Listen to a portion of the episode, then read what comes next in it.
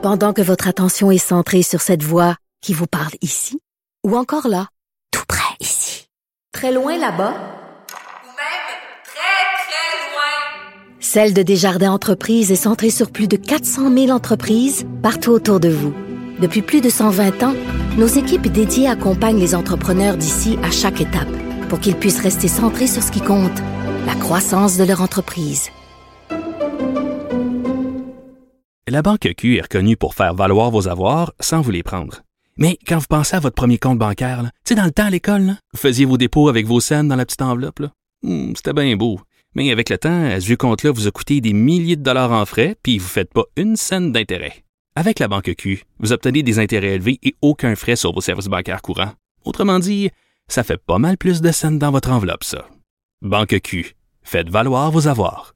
Visitez banqueq.ca pour en savoir plus. Là-haut sur la colline. Embarquez avec Antoine Robitaille dans les coulisses de la démocratie. C'est un plaisir pour moi d'inaugurer aujourd'hui une nouvelle chronique du côté des classiques.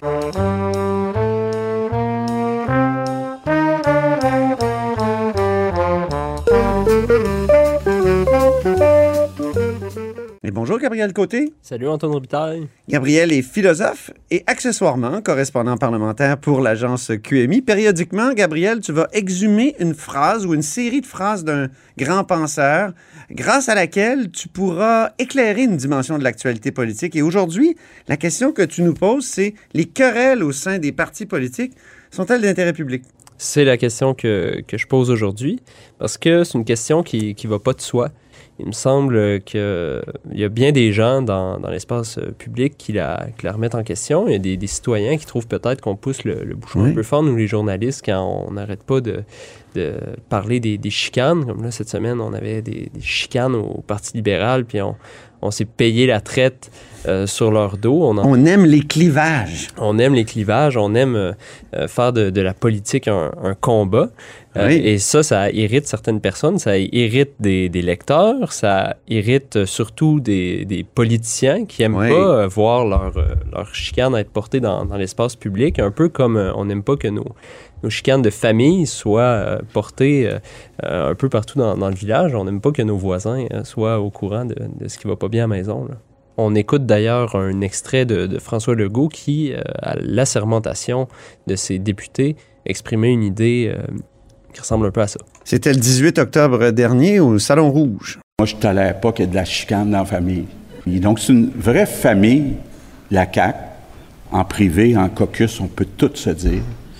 Mais quand on sort du caucus, on est un bloc uni, impossible à traverser. Et ça, je vous dirai jamais assez merci. Euh, J'espère que ça va être comme on était à 76, quand même 14 de plus, on devrait être capable d'y arriver. Donc, je veux qu'on garde cette belle famille.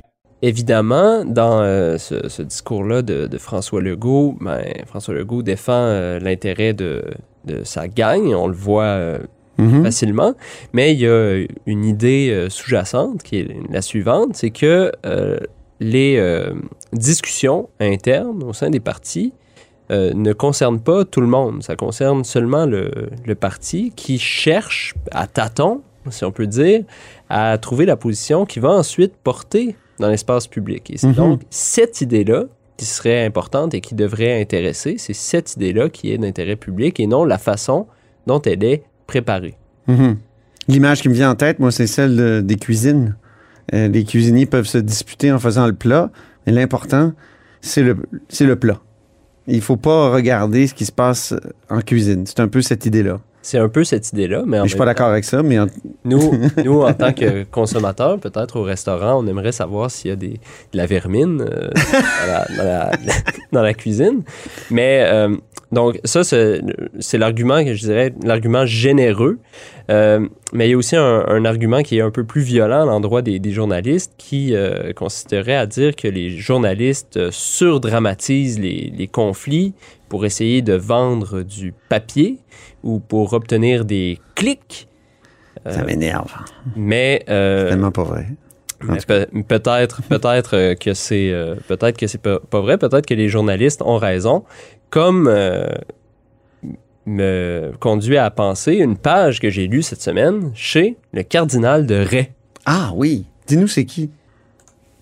Le cardinal de Ray, de son vrai nom Jean-François Paul de Gondi, est né en euh, 1613 à Montmirail, puis il est décédé là, plusieurs années plus tard à Paris.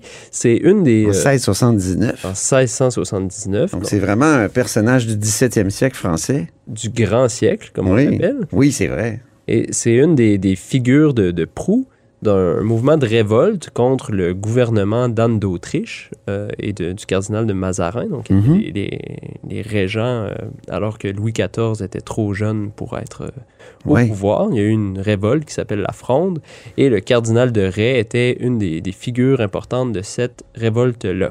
Il a écrit un, un livre, un très beau livre politique, qui ça- ce sont ses mémoires, les mémoires du cardinal de, de Ray. Euh, C'est ce que tu lis ces temps-ci. que je lis ces temps-ci, puis qui sont considérés comme euh, un des grands chefs-d'œuvre de la littérature du euh, 17e siècle, qui ont même valu au bon cardinal le surnom de Machiavel français. Donc, Ah oui. euh, il se, il se le, le partage avec euh, La Fontaine, euh, notamment. Alors, comme euh, c'est la, la question que tout le monde se pose, je marchais sur Grande Allée euh, cet après-midi, puis j'entendais des dames euh, se demander Bon, qu'est-ce que le bon cardinal de Ray aurait dit de, de ça? J'ai pensé Ouais. euh, expliquer ce que le cardinal de Ray aurait répondu à la question qu'on se pose Oui. aujourd'hui. Comment pourrait-il aider Enrico Ciccone et Marc Tanguay, mettons? ou nous, journalistes, à Ah oui. comprendre euh, c'est quoi la, la valeur dans, dans notre travail. Mhm. Alors, dans, dans la page que j'ai ciblée cette semaine, le cardinal raconte, je ne vais pas euh, trop entrer dans les détails parce que c'est un peu euh, obscur, mais il raconte qu'il est en train de manigancer avec quelques-uns de, des membres de, de sa gang, qu'il appelle d'ailleurs les membres de son parti, parce que Mhm. c'est lui, le cardinal de, de Ray, qui a commencé à parler de parti, Ah oui. et euh, que les circonstances sont favorables à leur cause, et s'ils font un bloc, un bon front commun, ils vont réussir à déstabiliser le gouvernement du roi et à le faire reculer sur une taxe qu'il voulait euh, imposer, parce que les circonstances auraient été favorables. Mais Mhm. là, malheureusement, il y a... Est-ce qu'il est en train de dire qu'il faut être un bloc intraversable? Un peu comme François Legault l'a dit euh, le Oh. 18 octobre. pour réussir à des fins d'efficacité Ouais. politique, il faut s'efforcer le plus possible d'être un, un bloc Une espèce de front uni. Et c'est ce qui est difficile. Oui. Et là, il y a quelqu'un dans son groupe qui euh, parle un peu avec la reine, il parle un peu avec des gens de l'autre côté, puis il y a des hésitations, puis finalement, leur projet euh, tombe à l'eau. Puis pendant ce temps-là, exactement de, de l'autre côté, donc le- les circonstances sont revenues à la faveur du gouvernement de la Régence. Mhm. Et il se produit exactement la même chose. Il y a quelqu'un dans la gang du cardinal de Mazarin qui a une hésita- un moment d'hésitation, puis ça fait échouer leur entreprise. Et euh, donc, il ne se passe rien, mais parce qu'il s'est beaucoup passé de choses Ah oui. finalement à l'arrière-scène, dans les parties. Et c'est ce qui fait, euh, c'est ce qui fait dire au cardinal de Ray la phrase suivante. J'ouvre les guillemets. L'on a plus de peine dans les partis à vivre avec ceux qui en sont qu'à agir contre ceux qui y sont opposés. Oh.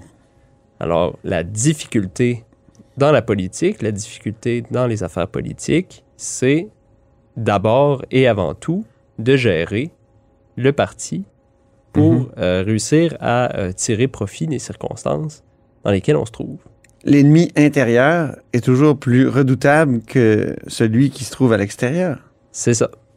Et donc, la, la, situa- la situation que raconte le cardinal de Ray est vraiment intéressante parce que c'est un moment où il ne s'est rien passé. Donc, nous, possiblement, euh, comme journalistes, si on avait euh, vu cette situation-là de, de l'extérieur, sans avoir euh, d'oreilles au sein des partis politiques, on aurait eu l'impression qu'il n'y a pas d'événement, alors qu'il s'est produit plusieurs événements importants qui ont conduit à un résultat finalement euh, assez tranquille. Mais dans d'autres circonstances, euh, il y a des, euh, des, des petites querelles pourraient mener aussi à des grandes conséquences. Oui. C'est important de savoir Il y en a une qui me vient à l'esprit, Oui, vas-y. celle euh, qui a mené à l'éclatement du Parti québécois en 2011. En 2011. Euh, démission de Louise Baudouin, Pierre Curzi euh, et compagnie, Lisette Lapointe, euh, Jean-Martin Hossan. Et c'était autour quand même de quoi? De l'amphithéâtre de Québec. c'était pas... oui, on trouvait Mme Marois, la, chef du Parti québécois de l'époque, un peu timorée sur le, plan de la souveraineté, mais, on dirait que ça s'est cristallisé autour de la querelle sur faut-il que le Parti québécois appuie ou non la construction du, euh, de l'amphithéâtre de Québec et aussi sa, son espèce de protection? Il y avait une loi là, spéciale qui était adoptée, une loi privée, pour protéger, bétonner finalement l'entente entre Québécois et l'amphithéâtre, ce qui, est, ce qui était inacceptable pour certains de ces députés-là. Alors voilà, ça, on n'était pas au courant de, cette, euh, Oui. de ce fait-là, qui est important. On ne comprendrait pas pourquoi le, le Parti québécois a éclaté. Ah, implosé à ce moment-là, c'est vrai. puis Sauf ça- qu'on est en démocratie, donc est-ce qu'il n'y a pas justement un contraste par rapport au grand siècle? C'est-à-dire que en démocratie, tout se fait à visière levée. Bon, pas tout, mais beaucoup de choses se font à visière levée. Euh, c'est publiquement qu'on a expulsé Marie-Claude Nichols. Et c'est publiquement aussi que les députés dont j'ai parlé, Pierre Curzi euh, et compagnie en 2011, moi j'appelle ça le débarquement du 6 juin, parce que je me souviendrai toujours que c'était le 6 juin qu'ils ont euh, démissionné en bloc. Euh, donc, est-ce que est-ce qu'on peut vraiment comparer les deux époques? Évidemment, il y a des, des différences importantes entre les deux époques. Aujourd'hui, en, en démocratie, les médias sont pas seulement, euh, sont pas complètement indépendants du, du jeu politique. Mhm. Euh, c'est pas euh, une pensée agréable, mais souvent les médias sont un, un outil euh, de la part d'acteurs politiques qui se servent des médias pour euh, arriver à leur fin, comme ça a peut-être euh, été le, le cas cette semaine. Ceci dit, sur le fond des choses, sur, euh, si on veut, la nature de la politique, le constat est le même. Mhm. Ce sont des, c'est de la, il y a de la bisbille interne où il y a des Mhm. hésitations, où il y a euh, des gens qui sont plus habiles pour euh, faire un front commun. Et c'est ça qui structure, au bout du compte, la façon dont le jeu politique se développe. Ben, c'est extrêmement bien dit. Merci beaucoup, Gabriel Côté. Ben, merci Antoine. Je rappelle que Gabriel Côté est philosophe et accessoirement correspondant parlementaire pour l'agence QMI. Et c'était sa chronique du côté des classiques.